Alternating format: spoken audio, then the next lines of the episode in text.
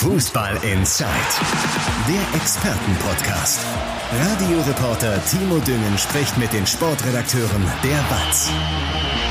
Ja, Tag am Donnerstag. Das Ruhrgebiet Schwitz 32 Grad bei uns im Pott, aber wir geben ja wieder Vollgas, denn wir sind wieder raus aus unserer kurzen Sommerpause, die ja eh unterbrochen wurde von zwei Sonderfolgen, also so ganz ohne Podcast konnten wir ja eh nicht. Und äh, heute legen wir dann wieder so richtig los, denn es gibt ja schon die ersten Vereine, die mit dem Training auch wieder begonnen haben. Zum Beispiel der FC Schalke 04, der heute ein großes Thema sein wird. Borussia Dortmund lässt sich noch ein bisschen Zeit, aber da werden wir trotzdem drüber sprechen, denn es gibt ja durchaus interessante Personalien, die in Dortmund zu besprechen sein werden. Und wenn ich sage wir, dann äh, meine ich vor allen Dingen die beiden Watz-Reporter. Einmal Sebastian Wessling, unser BVB-Experte, und Andy Ernst, unser Schalker Mann. Tag ihr zwei. Moin. Guten Tag. Ich lege Wert auf die äh, Feststellung, dass ich natürlich nicht schwitze. du sitzt in der Klimaanlage. Das Problem ist, ich sitze im Homeoffice und habe mich unters Dach zurückgezogen. Also ich schwitze sowas von, ich kann hier gleich einen Aufguss machen. Insofern. Äh, also ich habe auf, ich habe auf 22 Grad eingestellt. Ach, das ist angenehm. Also, ihr, ihr macht mich beide ein bisschen neidisch. Dann stelle ich mich auch noch mal ganz kurz vor. Ich bin Timo Düngen, bin äh, Morgenmoderator bei Radio M. Schalippe und auch Fußballkommentator und äh, kommentiere die Spiele von Schalke 04 und dem MSV Duisburg. Das heißt, in der zweiten Liga, ja, werde ich in dieser Saison nicht mehr zugegen sein, wie ja keiner von uns. Denn es ist ja plötzlich in dieser Saison so drei Erstligisten, dazu zwei Drittligisten. Also es ist richtig hochklassig geworden, jetzt auch von den Mannschaften her bei uns bei Fußball in Zeiten, nicht nur von den Experten. Wenn ich euch zwei da schon mal da habe, und äh, wir interessieren uns ja nicht nur für die Ruhrgebietsvereine, sondern generell auch für Fußball. Es gibt ja einen interessanten Transfer äh, von Eintracht Frankfurt. Mario Götze kommt zurück in die Bundesliga und Sebastian, gerade dich würde ich da natürlich fragen, denn du hast ihn ja in Dortmund auch durchaus was länger begleitet. Das ist ein mutiger Schritt von Mario, wieder zurückzukommen, oder? Durchaus. Also er hatte ja bewusst, also so ein bisschen bewusst sich nach Holland in Anführungszeichen verzogen. Ja um eben dort äh, vielleicht nicht so ganz im Licht der Öffentlichkeit zu stehen, ein bisschen mal ruhiger zu sein, weil er war ja immer der große WM-Torschütze, der äh, überall immer auf dieses Tor angesprochen wurde und jetzt mal so ein bisschen äh, abseits vom Licht der Öffentlichkeit sich zu bewegen, das hat ihm, glaube ich, auch gut getan. Von daher durchaus mutiger Schritt zurück.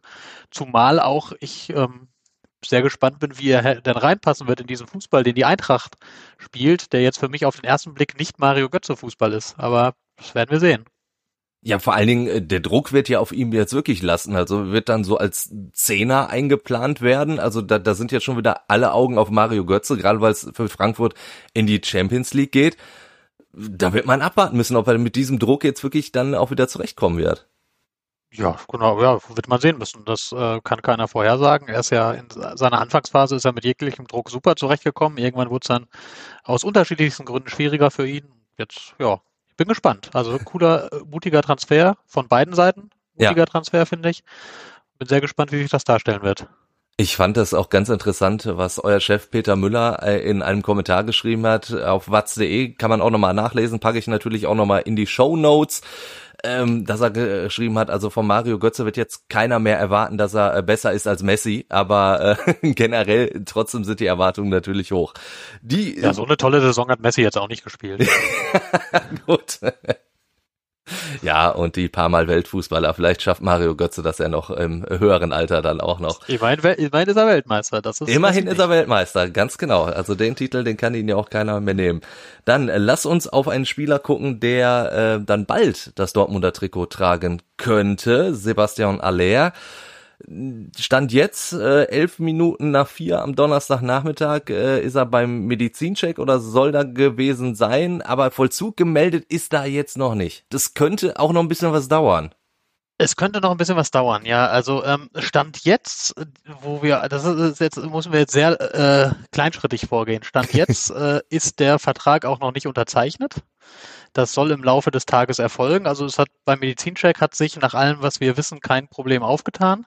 Das ist ja schon ähm, mal gut. Das ist schon mal gut, ja. Also er hat zwei Beine und zwei Arme und einen Kopf. Das ist und auch der Rest funktioniert. Ähm, und der Vertrag soll dann heute unterschrieben werden, wird aber nicht verkündet äh, werden heute und auch nicht morgen und in den nächsten Tagen. Ähm, jetzt haben wir uns natürlich umgehört, warum das so ist. Und man hört jetzt, ähm, dass das daran liegen könnte, dass, dass Ajax das nicht will. Ähm, äh, Ajax okay, möchte nicht, dass die werden es ja wohl nicht verheimlichen können. Wird. Also. Die werden, ja, natürlich werden die es nicht verheimlichen können. Da kann man sich jetzt fragen, woran das liegt. Äh, Gibt es tausend verschiedene Gründe. Der plausibelste, den ich mir jetzt zusammenreimen kann, ist, dass, ähm, dass das Ganze einfach mit, mit äh, dem Thema Finanzen zu tun hat. Also Ajax ist ist ein börsennotierter Club, da müssen gewisse Regularien eingehalten werden und da stellt man sich natürlich immer die Frage, die Frage stellt sich auch der BVB und Schalke oft genug, die müssen nur nicht ganz so viel äh, an die Börse kommunizieren, weil A, Schalke ist nicht börsennotiert, B, der BVB ähm, nach deutschem Börsenrecht, da ist alles ein bisschen lockerer, die müssen nicht immer alles so ganz haarklein kommunizieren. Ähm, aber man stellt sich ja zum Beispiel öfter mal die Frage, wenn, wenn ich jetzt höre, soll erst im Juli verkündet werden, dann denke ich sofort, okay, neues Geschäftsjahr, dann wird das damit zu tun haben. Dann ist es vermutlich so, dass man Einnahmen ins neue Geschäftsjahr schieben will, ja, weil Ajax Amsterdam hat, ähm, hat ja jetzt schon äh, zwei Spieler an den FC Bayern verkauft, mit Gravenberg, mit Masraoui, die sind auch beide schon verkündet, da sind schon ordentliche Einnahmen und damit Umsätze gemacht. Äh, es ist noch im Gespräch, dass Anthony zu Manchester United wechselt. Ähm, ja, und Aller ist auch noch mal eine Riesensumme und da kann ich mir gut vorstellen, dass das Interesse dahinter einfach ist, dass man jetzt diese Summe ins nächste Geschäftsjahr schiebt, damit man vielleicht dieses Jahr nicht ganz so viel Steuern zahlen muss oder aber damit man nächstes Jahr dann seinen Aktionären nicht erklären muss, warum denn der Umsatz um 80 Millionen eingebrochen ist oder so. Also das ist das, was ich mir zusammenreime, was dahinter steckt. Was ich gesichert sagen kann, ist, das Ding ist durch, kann ich noch nicht sagen, wird durch sein, vermutlich, liebe Hörer, wenn ihr diesen Podcast hört. Wenn nicht, geht mal auf watz.de zur Sicherheit, um euch abzusichern. Aber ähm, wir gehen mal davon aus, dass das heute fix wird. Ähm, ja, und dann äh, wird es aber nicht verkündet werden. Auf Wunsch offenbar hört man aus den Niederlanden von Ajax Amsterdam, aber was genau dahinter steckt, ich habe jetzt versucht zu erklären, aber das sind so die Fakten, die wir haben. Ich glaube, das war doch relativ verständlich, obwohl viel Wirtschaftliches dabei war. Ich, ich habe es verstanden. Ja, dann, dann, dann mache ich mir auch um Rest keine Sorgen. Dann, dann sollte das eigentlich jeder verstanden haben. Ich habe auch verstanden, weil Schalke-Reporter zu sein, heißt auch parallel ein äh, Wirtschaftswissenschaftsstudium zu absolvieren. Also ja, du bewegst dich aber immer nur in Minusbereichen, Andi. Das ist der Unterschied, glaube ich, dabei. Ich muss noch einmal dazwischen gerätschen. Eine Sache, damit das nicht unsauber wird. Also komplett finalisiert ist dann tatsächlich alles erst im Juli. Also dann irgendeine allerletzte Unterschrift wird dann vermutlich noch irgendwo noch nicht runtergesetzt, weil also es ist jetzt auch nicht so, dass da irgendwie Schmuck betrieben wird. Also das ist nochmal wichtig zu betonen, dass da irgendwie jetzt äh, jemand sagt, äh, ja, ist alles fix, aber wir schieben es halt erst in Juli, sondern man einigt sich jetzt und man hat im Prinzip dann alles und man, Aller kriegt auch eine, eine Erlaubnis schon in Dortmund. Er ist ja jetzt auch schon freigestellt für den Medizincheck. Er wird auch eine Erlaubnis bekommen zu trainieren. Klammer auf, das ist nicht wahnsinnig relevant, weil er Nationalspieler ist und eh erst irgendwie am 8 8., 9. Juli einsteigt in Dortmund, Klammer zu. Und aber es wird tatsächlich, also die absolute Finalisierung ist dann auch erst im Juli, aber im Prinzip ist alles geklärt zwischen den Clubs. Aber dann eben auf Wunsch äh, aus den Niederlanden absolut final dann, dann im Juli, aber es muss sich keiner Sorgen machen, dieser Transfer wird durchgehen und Sebastian Aller wird Spieler von Borussia Dortmund. Aber das war mir noch wichtig, um es absolut sauber und korrekt abzubilden. Und wie du schon gesagt hast, äh, wenn es perfekt ist, könnt ihr da draußen, also unsere Hörer, es natürlich nachlesen auf watz.de. Und wenn ihr eh schon im Internet unterwegs seid, könnt ihr vielleicht auch nochmal ein Häkchen setzen beim Abo bei Spotify oder Apple Podcast, damit ihr nie eine Folge von uns vom Fußball Insight verpasst. Sebastian, du hast auch schon über äh, Zahlen gesprochen, zumindest so halb. Du hast gesagt, dass bei Aller dann äh, für Ajax auch nochmal eine ordentliche Summe reinkommt. Wie hoch ist denn mittlerweile diese Summe? Also angefangen wurde, glaube ich, eins so bei 45 Millionen, die Ajax haben wollte. So viel wird Dortmund aber nicht zahlen. Nein, und also ich habe ich hab ehrlicherweise selbst auch keinen Beleg, dass Ajax jemals so viel gefordert hat. Also ich habe da andere Zahlen gehört. Also ich glaube, man war gar nicht so weit auseinander, wie da okay. manchmal kolportiert wurde. Weiß ich aber letztlich nicht ganz sicher, wie da am Anfang die Forderung war. Ich kann sagen, am Ende ist eine Summe rausgekommen, die jetzt niedriger ist, als ich erwartet hätte und als die meisten erwartet hätten. Der BVB zahlt eine Sockelablöse von 31 Millionen Euro. Leer ist damit Rekordeinkauf, knapp vor Mats Hummels. Ähm, und aber dann, und dann kommen noch erfolgsabhängige Boni dazu, die ja inzwischen bei jedem Transfer dazukommen, sodass sich jede Seite zurecht biegen kann, wie dann die Transfersumme liegt. Also es sind maximal, äh, wie ich gehört habe, vier Millionen an erfolgsabhängigen Boni, manche leicht zu erreichen, manche weniger leicht, dass am Ende maximal 35 herauskommen werden. Und deswegen wirst du mit ziemlich sicher, ziemlicher Sicherheit in den Niederlanden die Summe 35 Millionen lesen. und hier bei uns die Summe 31 Millionen plus X, plus vier in dem Fall. Ähm, ja, und damit interessanterweise ist, ist Aller dann einerseits Rekordeinkauf, andererseits gab es schon mal einen Spieler, der insgesamt genauso viel Ablöse gekostet hat. Und jetzt frage ich euch mal, ob ihr wisst, wer das denn war. André Schürrle? Kleines Quiz. Nein. Nein. Insgesamt von Usman Dembele.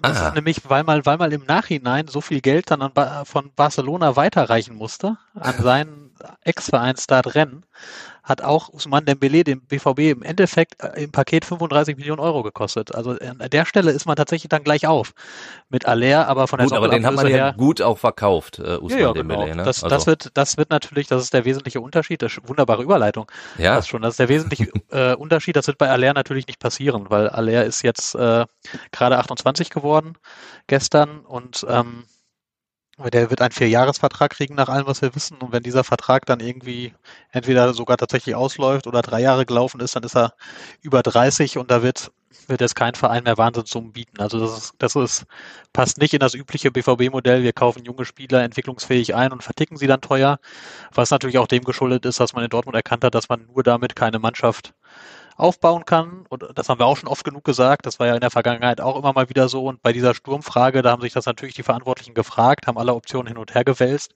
Es gab ja durchaus ein paar interessante junge Spieler, die da gehandelt wurden. ja. Aber Aller war tatsächlich dann im Prinzip schon sehr lange und eigentlich von Anfang an der Favorit, weil man gesagt hat, wir wollen da auch nochmal eine Stütze der Mannschaft, wir wollen da einen, der uns wirklich sicher Tore garantiert. Ähm, und da ist, ist ein Aller dann eben für aus Sicht der Verantwortlichen jetzt die sicherere Variante, als dass jetzt, keine Ahnung, ein Adam Rosek gewesen wäre oder ein Hugo Ekitike oder Es ist schon mal ganz gut, dass der es nicht geworden ist. den wir bitte nochmal. Probleme Ich möchte den bekommen. nochmal hören, Ja, Sebastian. ich, ich, ich bin ja, ich, ich schreibe ja, also von daher, das, die Probleme hätte eher Timo gehabt. Das stimmt. Und Direkt von im daher Derby, ist es, ist es jetzt, ähm, ist jetzt aller geworden und ähm, ja, damit sind, sind dann hoffentlich alle Seiten glücklich und man hat insgesamt jetzt bislang eine sehr ordentliche Transferperiode in Dortmund erlebt, würde ich sagen. Absolut. Ich höre aber auch bei dir raus, also du bist auch überzeugt, Aller, das ist schon eine gute Entscheidung. Also ich habe ja immer das, das Glück, großes Glück als Journalist. Ich kann hinterher immer wissen, warum die Entscheidung richtig oder falsch war, aber ich muss es vorher nicht zwingend wissen. Aber äh, auf dem Papier sieht das sehr gut aus. Aber das haben wir ja schon sehr oft erlebt, dass Dinge auf dem Papier sehr gut aussehen. Ne? Also ich meine, als, als der BVB Julian Brandt und Nico Schulz verpflichtet hat, hat auch keiner gesagt, was für ein Mist. Wie kommt ihr denn auf Nico Schulz? Und oh, Julian Brandt wird sich auch schwer tun, sondern da war die Begeisterung groß. Ich glaube, Aller ist natürlich noch ein bisschen anders gelagert, weil der tatsächlich einer ist, der, der jetzt sehr erfahren ist, der eigentlich an vielen Orten seine Tore geschossen hat. Der war in Frankfurt, fand ich ihn damals schon überragend. Da war der Ja. BVB durchaus auch damals interessiert, aber damals war der Preis zu hoch. Ähm, das hat sich dann jetzt etwas relativiert, weil er A älter geworden ist, B, weil er in der Premier League tatsächlich eine Zeit hatte, wo es gar nicht funktioniert hat. Ich wollte, deshalb hätte ich dich eh gefragt, ob das ein Vorteil für Dortmund jetzt eigentlich war, dass er sich in England nicht so wirklich wohlgefühlt hat, nicht so richtig durchgesetzt hat. Finanziell war das jetzt natürlich ein Vorteil. Ich meine, wenn er in England eingeschlagen hätte, dann hätte der BVB jetzt keinen Sebastian Aller. Das, das ist ja, äh, das kann man sich ja an drei Fingern abzählen, dann wäre der viel zu teuer. Ähm, wobei man das in England so ein bisschen erklären kann. Ich weiß gar nicht mehr, wie der Trainer hieß, der ihn zu West Ham United geholt hat. Auf jeden Fall war der Trainer dann recht schnell Geschichte und es kam David Moyes und der äh, ist absoluter Defensivfanatiker und hat einen, einen sehr, sehr, sehr defensiven Fußball gespielt und da kam, darin kam einfach äh, Sebastian Aller nicht zurecht. Ähm, und da hätte sich vermutlich auch, ich kann mir vorstellen, dass sich auch ein, ein Erling Haaland beispielsweise dann diese Art von Fußball sehr schwer getan hätte.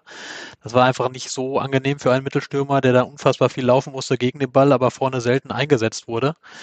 Ähm, in Ajax hat man gesehen, es funktioniert, da war er Teil eines Dreiersturms, hat hervorragend funktioniert. In Frankfurt hat er in unterschiedlichen Konstellationen, in einer Zweier-, in einer Dreier-Variante äh, oder als alleiniger Stoßstürmer sehr gut funktioniert. Da fand ich ihn wirklich stark und bin ich mal gespannt, wie es in Dortmund sein wird. Also es ist ganz interessant, was er dem Dortmunder Spiel so ein bisschen hinzufügt, ist so, ähm, Erling Haaland war ja aufgrund von, äh, trotz seiner Größe nie so ein richtiger äh, Wandstürmer, wie man, wie man heute gerne sagt. Also war eigentlich nie einer, der irgendwie lange Bälle festmacht und weiter verteilt, sondern der brauchte eher lange Bälle, äh, die er hinterherrennen kann, wo er seine Schnelligkeit ja. ausspielen konnte. Aller ist deutlich weniger schnell, aber hat halt die Fähigkeit, dass er lange Bälle wirklich gut festmacht, also gut annimmt, gut weiterverarbeitet, verteilt an seine Mitspieler. Und das Ähm, ist natürlich nicht das Dortmunder Spiel, dass man lange, lange Bälle auf den Stürmer schlägt, aber ist es mal ab und an ja eine nette taktische Zusatzvariante, dass man das auch mal tun kann. Und dass da einer steht, der diese Bälle dann auch vielleicht anders weiterverarbeiten kann. Und darüber hinaus ist halt im Strafraum einer, der wirklich sich da sehr gut bewegt, sehr gut, sehr gut freiläuft. Trotz seiner Größe von 1,90 Meter macht er recht wenig Kopfballtore bei Ajax, was auch daran liegt, dass Ajax meistens flach spielt. Also bei Standards, da nickt er ab und an einen rein. Ansonsten die meisten Tore macht er tatsächlich mit dem Fuß. Das passt auch ganz gut zum BVB, aber es gibt ihm so ein bisschen eine andere Dimension an der einen oder anderen Stelle. Ich bin sehr gespannt, wie das dann genutzt werden wird. Jetzt insgesamt, wenn wir die Neuzugänge durchgehen bei Borussia Dortmund, du hast auch schon gesagt, das war ein ordentlicher Einkauf oder ein ordentlicher Transfersommer bislang.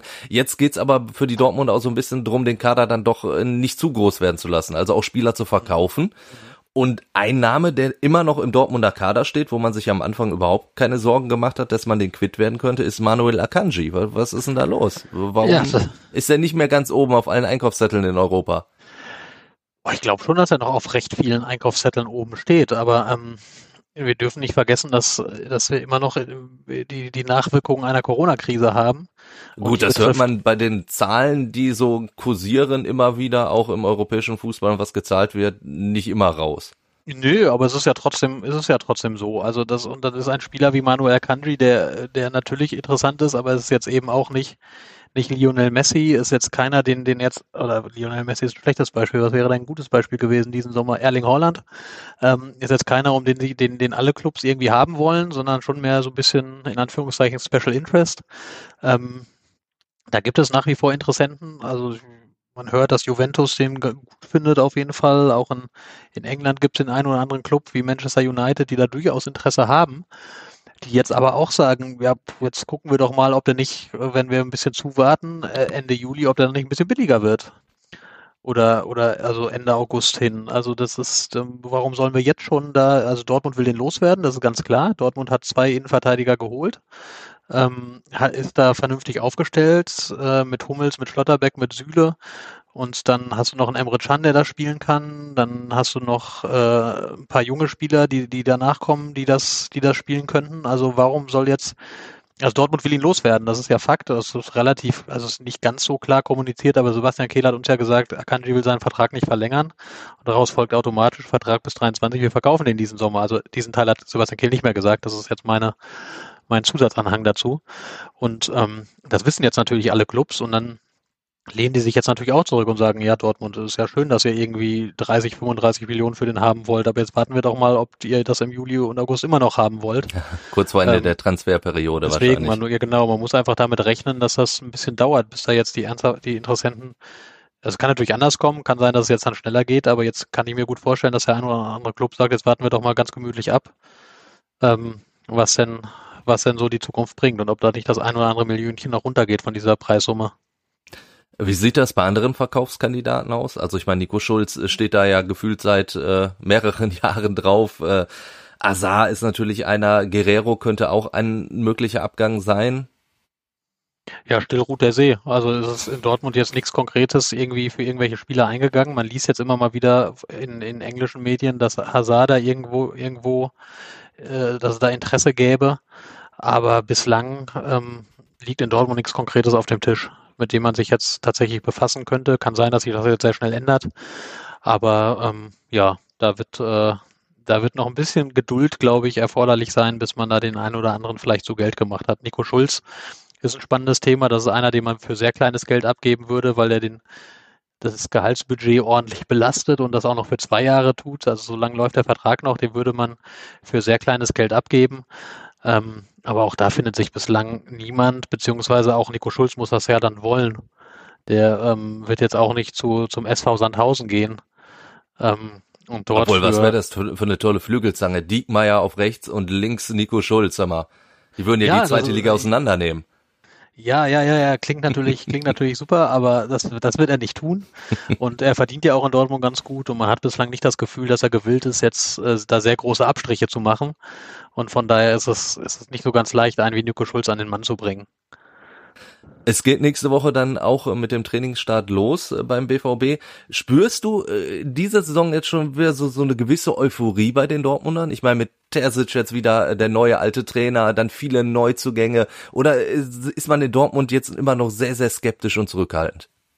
Ich spüre schon eine gewisse Euphorie. Also jetzt im Club weiß ich gar nicht so, aber im Umfeld auf jeden Fall. Also weil, weil viele schon sehr begeistert sind von den Transfers, die Sebastian Kehl gemacht hat. Also es ist ja auch, das liest sich auf dem Papier ja auch viele sehr, sehr gut. Du hast zwei deutsche Nationalspieler für die Innenverteidigung geholt. Die, also Abwehr war ja seit Jahren eine Problemzone. Du hast einen Sechser geholt, der letztes Jahr in Köln eine wirklich gute Saison gespielt hat. Ähm, bin ich mal gespannt, wie das dann auf höherem Niveau funktioniert. Du hast jetzt Sebastian Aller geholt, womit du diese, diese Holland-Lücke, finde ich, sehr vernünftig geschlossen hast. Du hast Adeyemi geholt, hast damit endlich wieder einen schnellen 1 zu 1 Spieler für den Flügel, der aber auch in der Mitte spielen kann. Also das sieht auf dem Papier bislang sehr gut aus. Ähm, das ist die spannende Frage, wie sich das darstellt, aber aktuell sorgt das durchaus für einen Schuss, für einen Schuss Euphorie. Edin Terzic, der Dortmunder Junge, das finden natürlich auch viele Fans cool.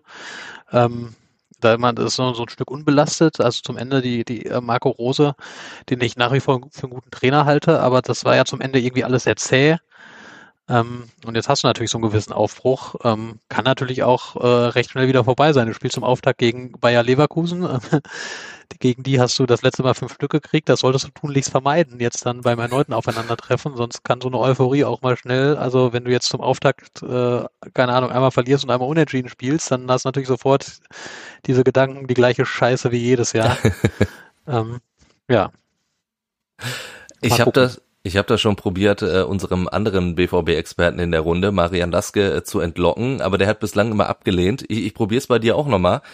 Erleben wir in der neuen Saison dann einen spannenderen Meisterschaftskampf? Ist Dortmund diesmal näher dran an den Bayern? Boah, das sind so, so Fragen, die ich auch nicht mag. ähm, glaube, wesentlich näher nicht. Ich glaube, ich, ja, ich kann mir vorstellen, dass der Titelkampf ein bisschen länger spannend bleibt. Also am Ende waren sie ja nicht so weit auseinander, was aber daran liegt natürlich, dass die Spannung dann irgendwann schon gegen Ende der Hinrunde raus war und Bayern gar nichts mehr gewonnen hat.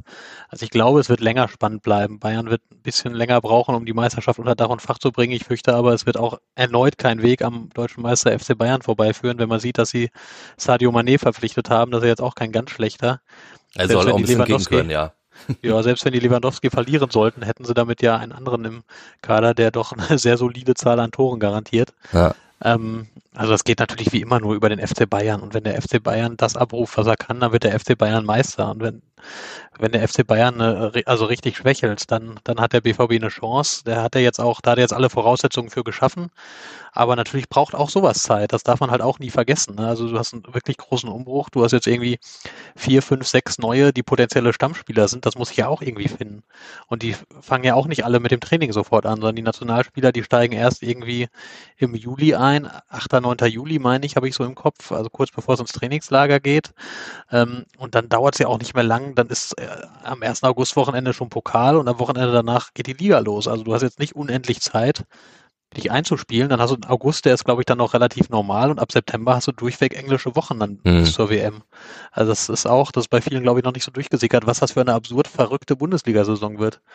In der du ab, ab September, glaube ich, bis November, bis die WM losgeht, nur englische Wochen hast. Das wird sehr unterhaltsam für die, also zumindest für die Vereine, die international spielen. Genau, das wäre jetzt auch meine abschließende Frage in Sachen Dortmund gewesen. Welche, welchen, welchen Einfluss wird so eine WM haben für Dortmund, die ja durchaus einige Nationalspieler dann zur äh, WM schicken werden, wenn du plötzlich so eine Unterbrechung mitten in der Saison hast? Ja, das wird auf jeden Fall also eine sehr ungewöhnliche Sache. Also das, das hat es ja so noch nicht gegeben, wobei ich auch ähm, also Dortmund wird schon auch eine gute Anzahl an Spielern haben, die da bleiben. Also es gibt ja auch sehr, äh, durchaus viele BVB-Spieler, die jetzt keine Nationalspieler sind, aber dennoch Leistungsträger. Und auch, auch von diesem deutschen Block werden ja nicht alle mitfahren. Also beim Emre Can setze ich mal zumindest ein Fragezeichen. Julian Brandt hat seinen Platz auch nicht sicher. Ähm, dann hast du Mats Hummels bleibt zu Hause und viele andere auch. Also da werden schon auch noch viele da bleiben. Auch für die wird das ganz interessant. Was machst du mit denen? Also vermutlich wird es dann irgendwie tatsächlich auch nochmal, danach ist ja auch noch eine, eine fast eine neue Vorbereitung. Ich vermute, da wird es tatsächlich ja. eine Marketingreise geben, vielleicht sogar nach Asien. Irgendeine Form von Trainingslager wird es geben.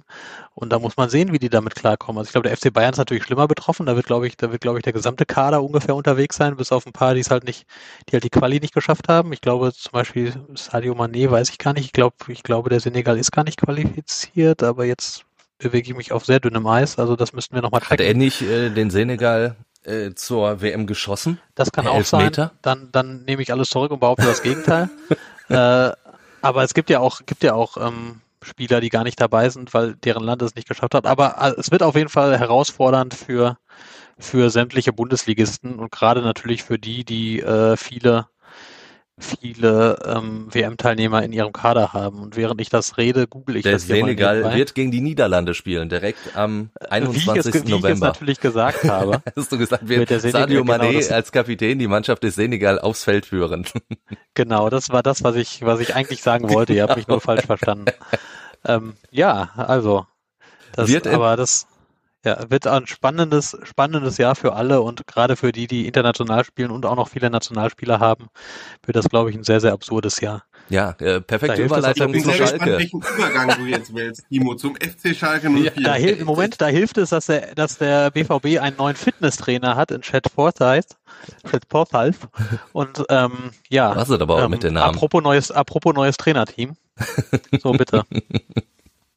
ja, Frank Kramer, gestern erstes Training auf Schalke gehabt. Andi, du warst dabei, 1000 Fans waren auch da. Ähm, Stimmung war gut, aber äh, auf Schalke hat man direkt schon äh, alle eingestimmt auf äh, knallharter Klassenerhaltskampf und nichts anderes. Ja, das ist richtig. Ich will den Hörern erstmal sagen. Klassenerhaltskampf, kann ich das Wort nochmal hören? Ja, Klassenerhaltskampf. Ich, ich, also der Kampf um den Klassenerhalt. Weiß nicht, zu hören ist im Hintergrund äh, bei uns im Funke Innenhof ist gerade äh, ein Soundcheck für ein Konzert mit äh, Michael Patrick Kelly.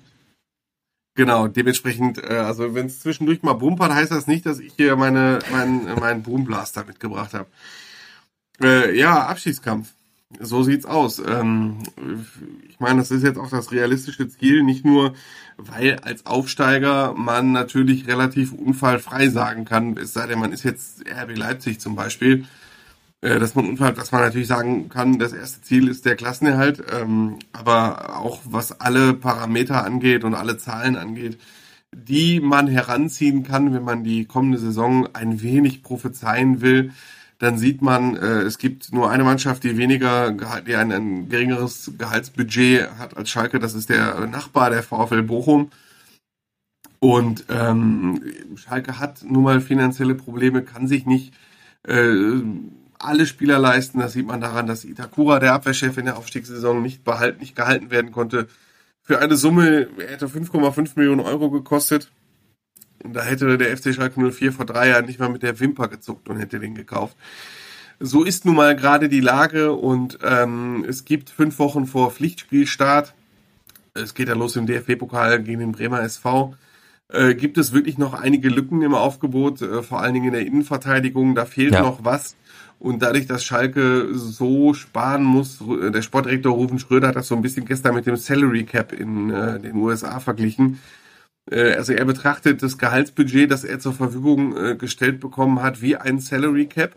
Und äh, im Moment ist der relativ ausgereizt. Das heißt, ihm steht nicht mehr so viel zur Verfügung. Und er sagt, wenn er zum Beispiel einen teuren Spieler holt, äh, dann steht natürlich für andere weniger zur Verfügung. Es sei denn, es tut sich was auf der Verkaufsseite. Also das ist alles eine ziemliche Bastelei und eine ziemliche Hin- und Herschieberei. Und da die Transferperiode bis 1. September läuft, kann sich da auch noch was tun, wenn die Saison noch läuft, äh, schon läuft. Und das ist für Schalke natürlich schwierig. Äh, bis zum 1. September, da sind schon äh, eins, zwei, drei, glaube ich, vier Spiele in der Bundesliga absolviert.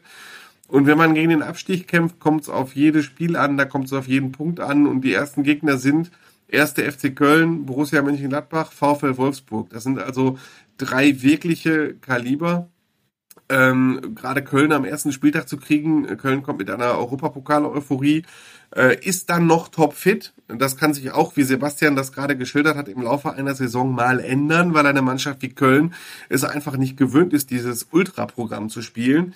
Äh, aber Schalke hat Köln am ersten Spieltag, wenn Steffen Baumgart seine Jungs topfit gemacht hat. Ähm, Frank Kramer war recht optimistisch, äh, sagte noch, ist doch geil, dann weißt du doch wenigstens, wofür du schuftest, wenn du so einen geilen Start hast und ähm, Ja, aber das ist halt auch wirklich gefährlich, wenn Ruven Schröder nicht garantieren kann, dass der Kader bis zum ersten Spieltag auch komplett steht. Und gerade auf zentralen Positionen wie in der Innenverteidigung. Und was die Verkäufe angeht, stehst du natürlich vor dem gleichen Problem wie im letzten Jahr, ne, dass du äh, die Spieler irgendwie noch während der laufenden Saison dann noch loswerden musst. Am Ende sind es ja dann nur Laien geworden bei vielen, deswegen kommen sie alle wieder zurück. Ein Arid, ein Kabak, äh, ein Matondo, die man ja dann eigentlich dann doch wieder verkaufen möchte. Ein bisschen zu vergleichen auch mit Akanji, da kann man als potenzieller Käufer natürlich noch ein bisschen alles rauszögern, weil man weiß, Schalke will diese Spieler loswerden. Und das macht es natürlich nicht sonderlich einfach für Rufen Schröder. Du hast es ja schon gesagt. Das ist, äh, Rufen Schröder äh, formuliert das immer so, ja, das ist ja auch das Thema. Thema ist das Lieblingswort von Rufen Schröder und äh, er hat ein Thema ist Kaderzusammenstellung, Einkäufe und das andere Thema ist natürlich, äh, sind Verkäufe aus dem aktuellen Kader und das dritte Thema sind die Leihspieler. Und ähm, der sagte gestern schon am Rande dieser, dieser Saisonauftakts, er fühlt sich so ein bisschen äh, wieder in die Zeit 2021 zurückversetzt, weil da war es eigentlich genau der gleiche Fall. Ja. Im Moment geht es um sechs Leihspieler, die zurückkehren und ähm, Schalke hat schon ein Statement gesetzt, in dem Schalke gesagt hat, äh, wir wollen die nicht am, was hatten wir gestern, den, wir wollen die nicht am 22.06. in Gelsenkirchen sehen, sondern sie stehen ja offiziell bis 30.06. noch bei ihren anderen Verträgen, äh, Vereinen unter Vertrag ist natürlich geflunkert, weil zum Beispiel auch Sebastian Polter, Alexander Schwolo, Tobias Mohr, die stehen auch alle noch bis 30.06. bei ja. ihren alten Vereinen unter Vertrag. Da war es aber natürlich kein Problem, die mal wieder einzubauen.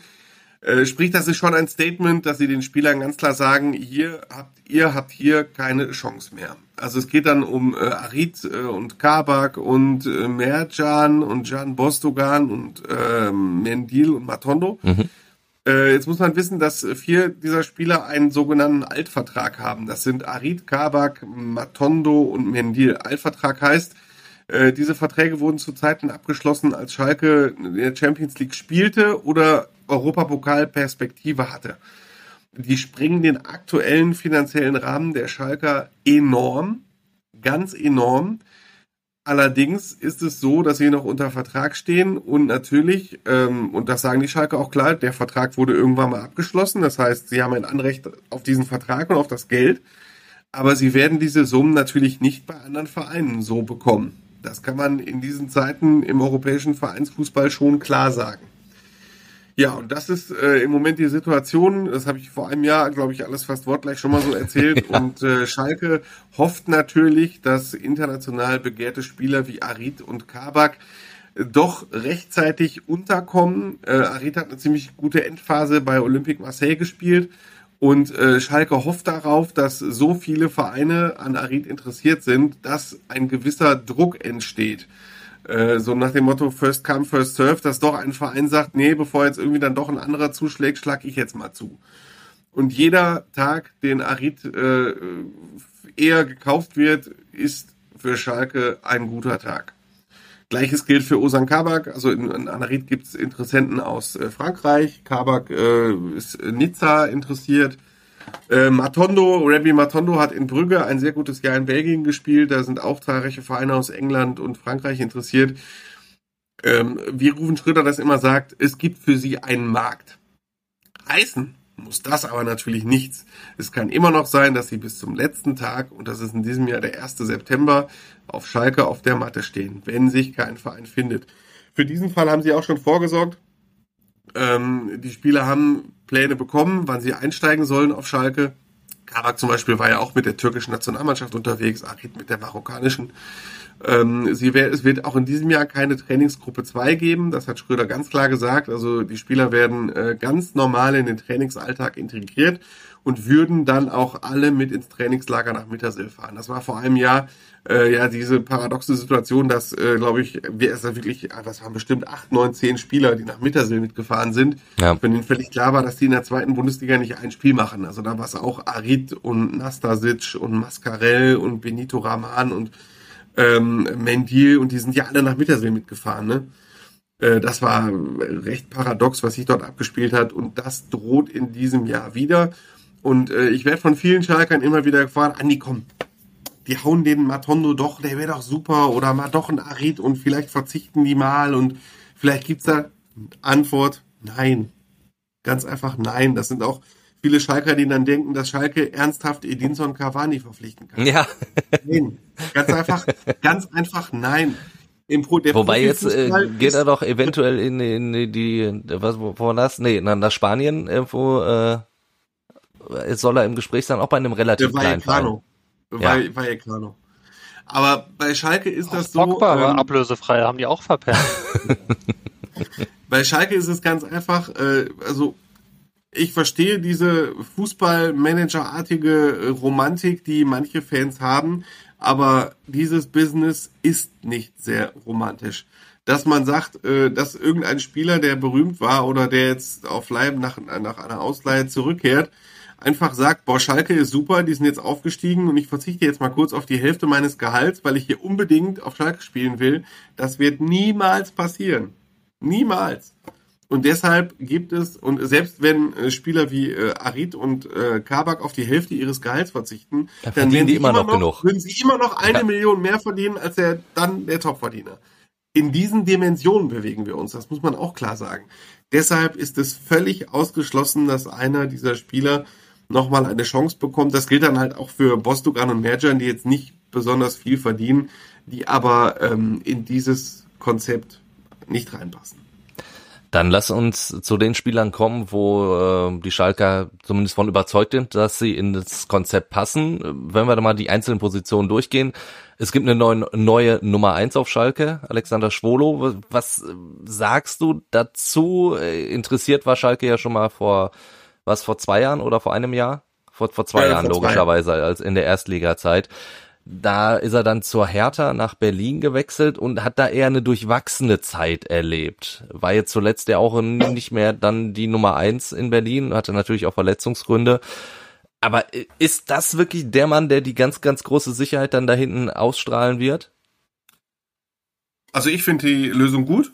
Ich weiß, dass sie ähm, heiß diskutiert wird äh, in Schalker Kreisen. Auch da, ich wiederhole mich dann auch, was habe ich auch schon vor der Sommerpause von Fußball in Zeit gesagt, ähm, auch Gedanken, man könnte Stefan Ortega, der jetzt ja wahrscheinlich zu Manchester City wechselt, verpflichten. Natürlich hat, dass er nicht gekommen ist, hat das vielschichtige Gründe.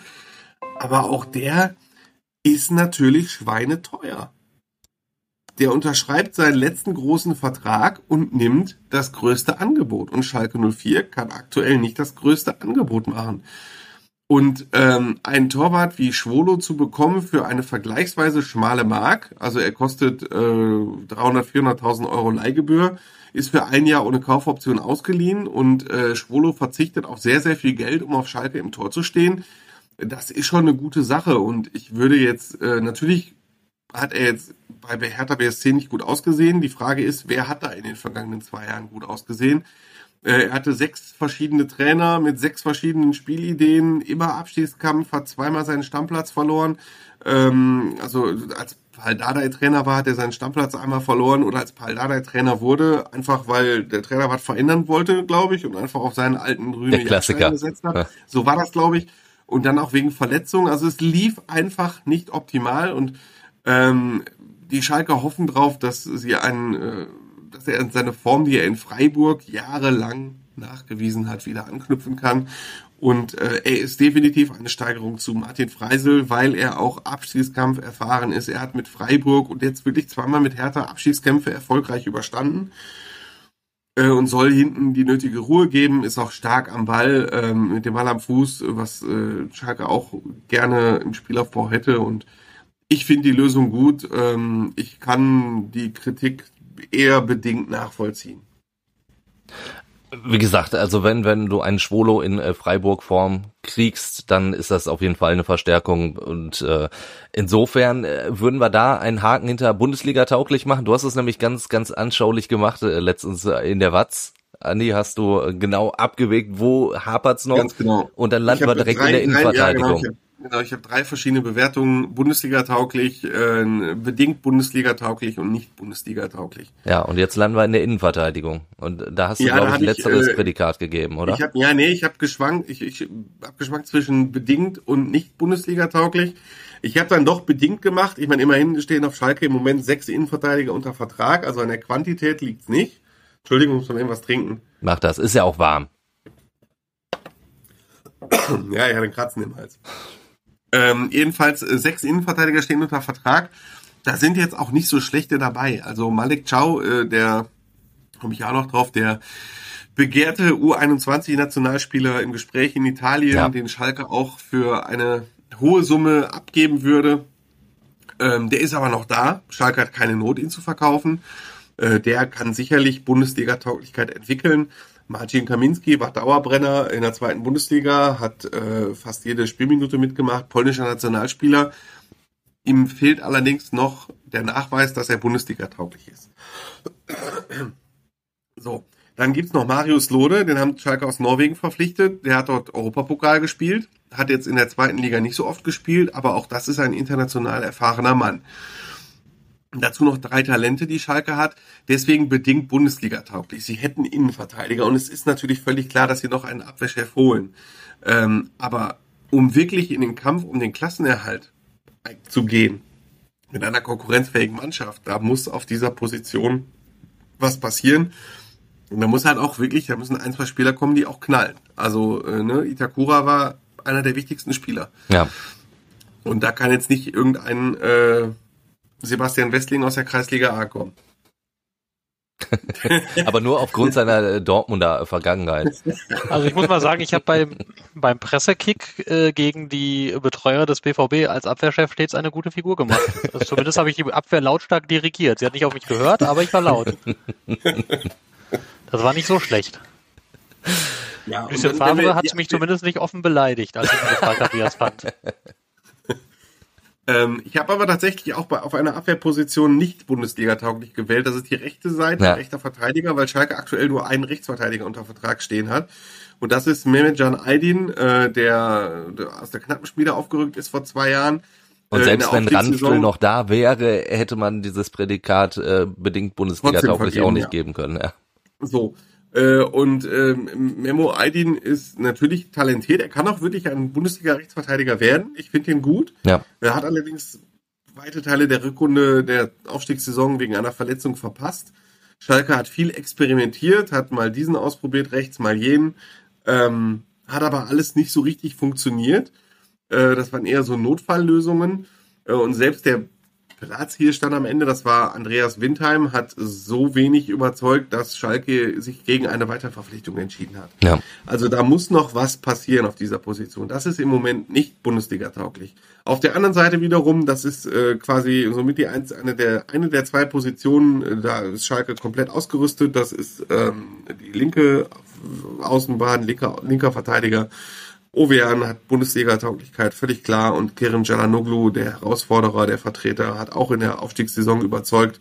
Äh, Talent kann sich sicherlich noch weiterentwickeln. Ähm, steht jetzt wieder unter der Obhut von Co-Trainer Mike Büskens, der ja selber ein Linksverteidiger war. Der wird sich den Kerim äh, Jalanoglu sicherlich vornehmen. Ja, linke Seite, linker Verteidiger, Schalke, keine Sorgen mehr. Ganz gut sieht's ja eigentlich auch im, im Mittelfeld aus. Also da, da hat man ja gut dann auch zugelegt. Du, du hast äh, Moore geholt, du hast äh, Kraus geholt, du hast Moyer geholt. Da hat man schon auch durchaus äh, Qualität und auch für die Breite was getan. Ja, aber ich weiß, dass Schalke noch einen Sechser verpflichten möchte. Das hat damit zu tun, dass also Tom Kraus, der aus Nürnberg gekommen ist äh, und RB Leipzig gehörte, von dem erwartet Schalke sehr, sehr viel. Er hat nicht nur die Nummer 6 auf dem äh, Trikot als Rückennummer, sondern er soll diese Rolle auch spielen. Ähm, egal, ob Schalke jetzt, äh, also Frank Kramer hat schon angekündigt, auf eine Viererkette zu setzen und davor, manchmal habe ich so das Gefühl, die kaufen für ein 4-3-3 ein, manchmal für ein 4-2-3-1, aber scheißegal welches System, Tom Kraus ist der Top-Sechser. Ähm, und das ist eine Rolle, die, also ich er hat noch keine, er hat noch keine Bundesliga-Erfahrung, keine große. In der zweiten Bundesliga hat er überzeugt. Er ist einer der Stützen der U21. Äh, ist auch ein Führungsspieler ohne Frage. Ähm, aber ob er den Sprung in die Führungsrolle beim FC Schalke 04 schon jetzt packt, ähm, da bin ich sehr gespannt. Traue ich ihm zu, aber ich bin trotzdem gespannt. Äh, dahinter sind aber aus der Aufstiegssaison Danny Latzer, Viktor Palsson, Florian Flick mhm. und ähm, so wichtig sie auch sind, so gute Typen sie auch sind, da ist die Frage, haben die wirklich Bundesliga-Tauglichkeit? Also Denn das, in der letzten weißt, Saison in der zweiten Liga haben sie auch nicht überzeugt Hörern, immer. Ja. Jeder Schalke-Fan unter den Hörern und auch du, du hast auch viele Schalke-Spiele kommentiert, weiß, dass man da schon ein Fragezeichen hintermachen muss. Gerade ja. Danny Latzer, Viktor Palsson sind einfach zu langsam. Das muss man sagen. Danny Latzer war vor zwei Jahren in seiner Saison bei Mainz 05 zwar Kapitän, hat aber fast drei Viertel der Saison nur auf der Bank gesessen, weil er im Abstiegskampf des FSV Mainz 05 vor zwei Jahren einfach keinen Stammplatz verdient hatte. Er war halt wichtig in der Kabine. Viktor Palsson hat sowieso noch nie eine Bundesliga-Saison gespielt und äh, war in der Endphase der Aufstiegssaison so außer Form, dass er nur auf der Bank gesessen hat. Und Florian Flick hat äh, erst vier oder fünf Bundesligaspiele absolviert, der muss halt noch sehr, sehr viel dazu lernen. Ja, weil er immer ich wieder glaub, auch so kleine Wackler so drin hat im Spiel. Ja, genau, mit ja. so einer Bubi äh, Doppel-Sechs oder Bubi Sechser, Achter in die Saison gehen. Deshalb in, der Defen in den defensiven Rollen Sechser, Achter wird Schalke noch nachlegen. Definitiv. Das ist klar. Äh, Im offensiven Bereich ähm, hat Schalke Florent Moyer aus Montpellier geholt, den glaube ich keiner von uns so richtig einschätzen kann.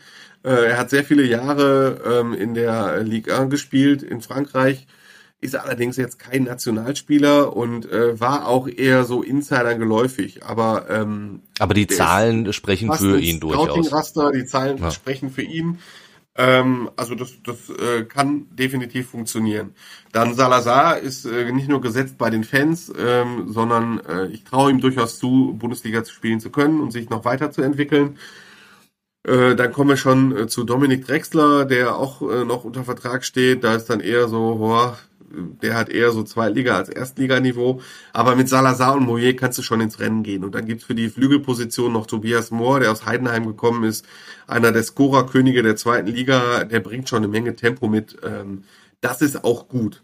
Aber äh, für die offensiven Flügel muss noch was kommen und für die zentrale Sechserrolle sollte auch noch was kommen. Und noch was für die Innenverteidigung, das sind gleich drei Dinge auf einmal und das Ganze genau, ohne und Geld. Rechtsverteidigung. Das ne? ist, also, und Rechtsverteidiger. Das sind, genau, das sind, das sind die vier Positionen, äh, die Schalke noch besetzen sollte, damit ich am Ende der Vorbereitung auch das Urteil fälle, Schalke kann auf Platz 15 landen. Ja.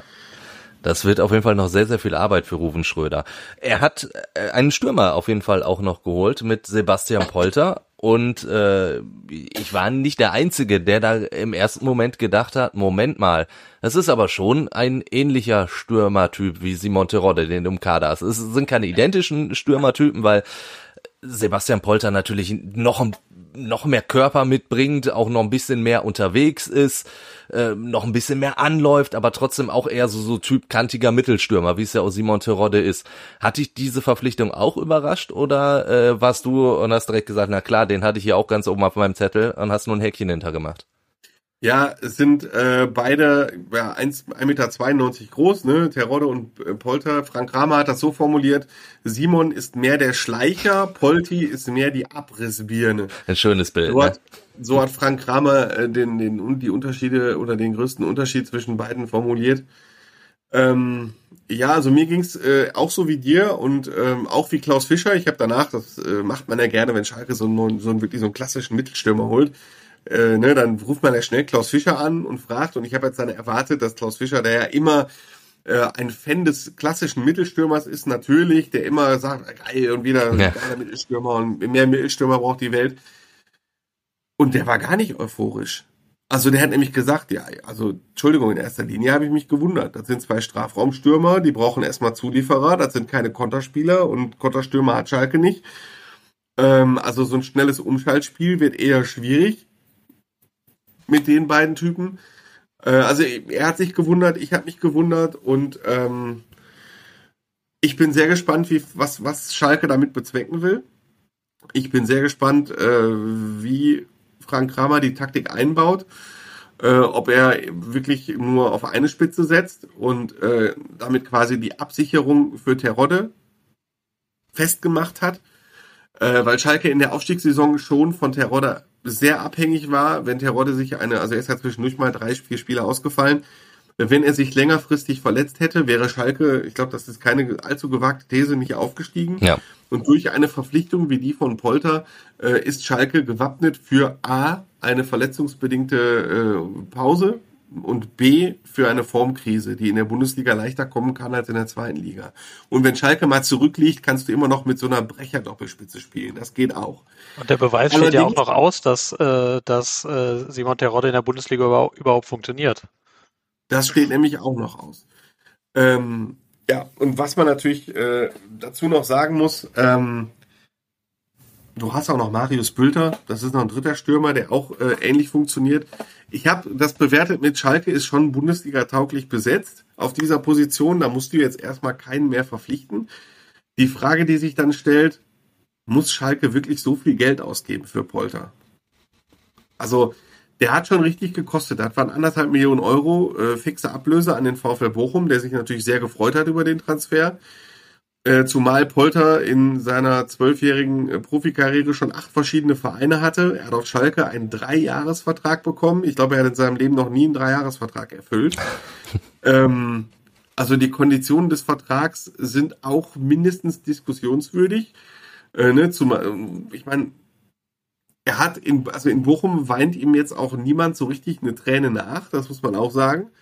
Ähm, obwohl er zehn Saisontore erzielt hat in der obwohl Liga. Obwohl er zehn Tore ne? hatte, Bochum hat relativ schnell äh, Philipp Hofmann vom KSC ablösefrei verpflichtet, weil der VfL, so haben es die Kollegen gesagt, äh, schon recht schnell festgestellt hat und davon ausgegangen ist, dass es mit Sebastian Polter nicht weitergeht über das Saisonende hinaus, dass er auch was anderes anstrebt. Ähm, er ist ein Profi durch und durch. Er hat sich gestern nach dem Training auch in einer Mixzone gestellt. Da merkt man, äh, der hat kein Problem zu quatschen der diktiert Sätze in den Blog, das weiß er auch. Äh, er, der ist halt auch Geschäft, ein Typ. Der weiß, der weiß wie funktio es funktioniert. er ist halt ein Typ.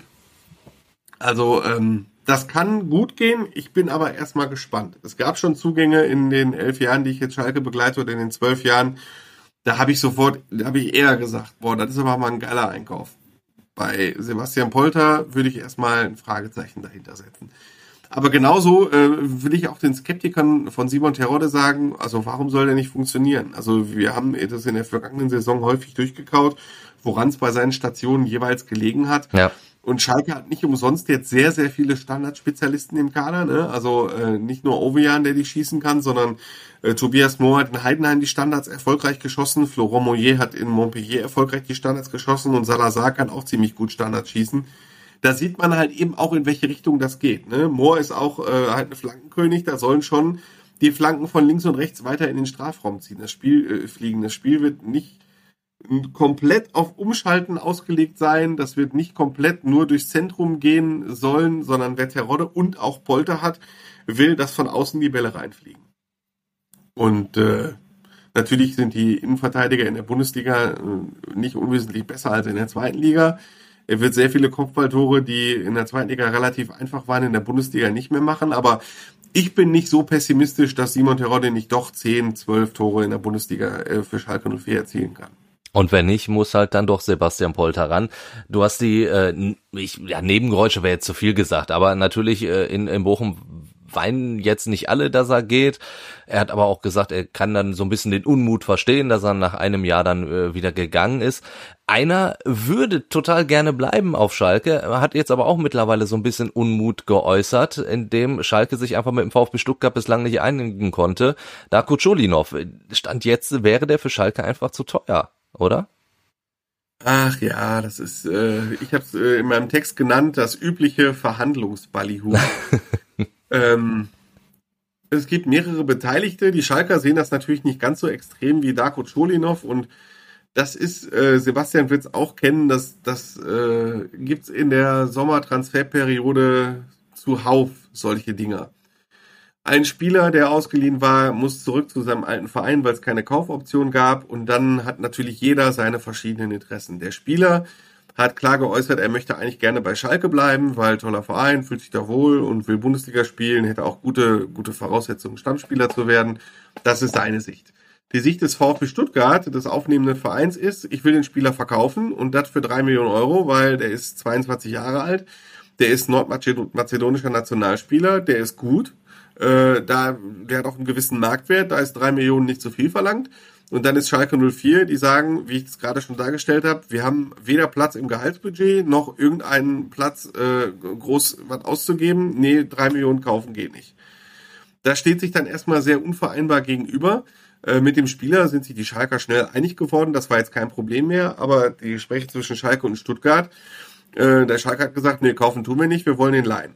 Da sagt äh, Stuttgart natürlich nix, äh, Laie plus Kaufpflicht. So, und dann geht's halt hin und her. Und irgendwann äh, ist dann klar, dass Stuttgart gesagt hat, wir wollen natürlich Laie und äh, Kaufoptionen können wir gerne machen, aber äh, das soll dann auch insgesamt schon die drei Millionen Euro kratzen, die wir für den haben wollen. Wir lassen uns da jetzt nicht auf irgendwas anderes ein. Zwischendurch sagt äh, Darko Chulinov über seinen Berater, und das meine ich mit Verhandlungsballyhu, äh, ne, gibt dann seine Enttäuschung preis und sagt dann, äh, ich bin enttäuscht, dass Schalke mich offenbar nicht behalten will, dann gehe ich halt zurück nach Stuttgart und so. Ja, mein Gott, Ruven Schröder hat das recht locker genommen. Der hat gesagt, in solchen Situationen, der eine hält halt seine Klappe und der andere sagt halt was. Ja, mein Gott. Zeigt ja auch, wie sehr er Schalke geliebt hat. So what irgendwie. Ähm, das ist der aktuelle Stand. Ich sehe da nicht, dass es da schnell zu einer Einigung kommen könnte. Ähm, so sehr äh, Darko Chulinov getan hat, als sei das alles durch, hat Ruven Schröder gesagt, im Moment, um ein Bild rauszuholen, ist es so, er geht durch die Tür Richtung Stuttgart, aber es ist nicht gesagt, dass er nicht doch die Tür in die andere Richtung, Richtung Schalke wieder geht. Ich mache da gar nichts zu. Äh, warum sollte ich mich dem verschließen? Denn, und ich habe das vorhin schon mal gesagt, die Transferperiode geht noch bis 1. September. Das sind noch zwei Monate und anderthalb Wochen. Und da wird noch so viel passieren. Und äh, warum soll Darko Chulinov nicht doch auf irgendeine Art und Weise wieder auf Schalke landen? Es wird nur nicht schnell gehen, weil ich im Moment, so wie ich das bewerte, sagen würde, die äh, Verhandlungsbasis ist ist im Moment nicht vorhanden zwischen Schalke und Stuttgart und äh, der Sebastian kennt den Sven Mislintert, den Kaderplaner aus Stuttgart, äh, sehr gut und ich kenne Ruven Schröder äh, ein bisschen und ich glaube nicht, dass einer dem anderen da, so sehr sie sich auch verstehen mögen, äh, entgegenkommt und dass Mislintert auf einmal sagt, oh geil, ich finde den FC Schalke so gut, äh, ich gebe den äh, Schulinov umsonst ab. Als alter Dortmunder ja ein Satz, den man häufig sagt, ich finde Schalke so gut. ja. ja. Also bis da eine Entscheidung gefallen ist, wird noch äh, viel Bier in der Felddienst Arena fließen, das dann auch noch teurer wird zur neuen Saison, Andi. Das ist doch eigentlich der größte Skandal auf Schalke. Und das größte Thema fast. Wir haben gar nicht drüber gesprochen ja. bislang. Wer, äh, ich meine, äh, viele Fans haben es da doch mit Humor genommen, fand ich. Ne? Äh, und äh, diejenigen, die vernünftig waren, haben gesagt, mein Gott, diejenigen, die 4,20 Euro ausgeben, die geben auch 4,60 Euro aus. Wir, wir hatten heute eine Hörermeldung heute Morgen in meiner Sendung bei Radio M. Schalippe, der hat einfach nur gesagt äh, per Sprachnachricht, ja mein Gott, nehme ich halt 4 Euro mehr mit in der Arena. das war ja. sein Kommentar dazu. Also ein pragmatischer Ansatz. Und äh, wo wir schon beim Thema äh, Sprachnachrichten sind, die konnte er uns natürlich auch immer schicken hier bei äh, Fußball Insight. Das war ein Timo Düngen-Übergang in Perfektion. Wahnsinn. Ja, aber das, ja. Ist, kam halt jetzt, wenn wir gerade über Sprachnachrichten sprechen, dann kann ich das doch anmerken. Die Nummer in den Shownotes und jetzt ist Sebastian drin, der ganz nervös auf seinem Stuhl hin und her wackelt. Weil wir über Bier oh. gesprochen haben, oder? Ja, ja, ich hatte, ich hatte auch etwas, etwas sehr Schönes gelesen auf Twitter. Das, ich weiß leider nicht mehr, wer es war, aber irgendjemand twitterte dann auch, ich glaube, unter diesem Schalke-Tweet, ja, das ist ja ungefähr so, als würde man auf, auf zehn Bier jeweils eins fallen lassen. äh, wenn man das umrechnet und es antwortet ein anderer, oh, da hatte ich schon wesentlich schlechtere Quoten. daran, daran wollte ich euch noch teilhaben lassen. Ja, also ein schönes Schlusswort, Sebastian. Das lasse ich einfach so stehen. Dann, äh, ja, haben wir die Sommerpause beendet, direkt mal mit einer... Hast du die Nummer eigentlich genannt? Ach so, nee, hast du, Entschuldigung. Die, sind, äh, die ist in den Shownotes. Was soll ich eine Handynummer ja. immer komplett nennen? Da ja. hört mir doch eh keiner zu, deswegen... Ja, wie sonst ähm, auch. Ja. das darfst du ja nicht so laut sagen. Nein, also äh, Sommerpause beendet, knappe Stunde gesprochen. Äh, das äh, läutet schon wieder eine verdammt gute Saison ein hier bei äh, Fußball Inside. Und äh, ihr könnt uns ja nicht nur via WhatsApp äh, Sprachnachrichten schicken oder so, sondern natürlich sind wir auch in sämtlichen sozialen Netzwerken zu finden und äh, per Mail auch noch hallo at fußball-insight.com. Und dann hören wir uns nächsten Donnerstag wieder. Bis dahin, schö. Tschö. Fußball Inside, der Expertenpodcast. Von den Lokalradios im Ruhrgebiet und der Watz. Jeden Donnerstag neu. Überall, wo es Podcasts gibt.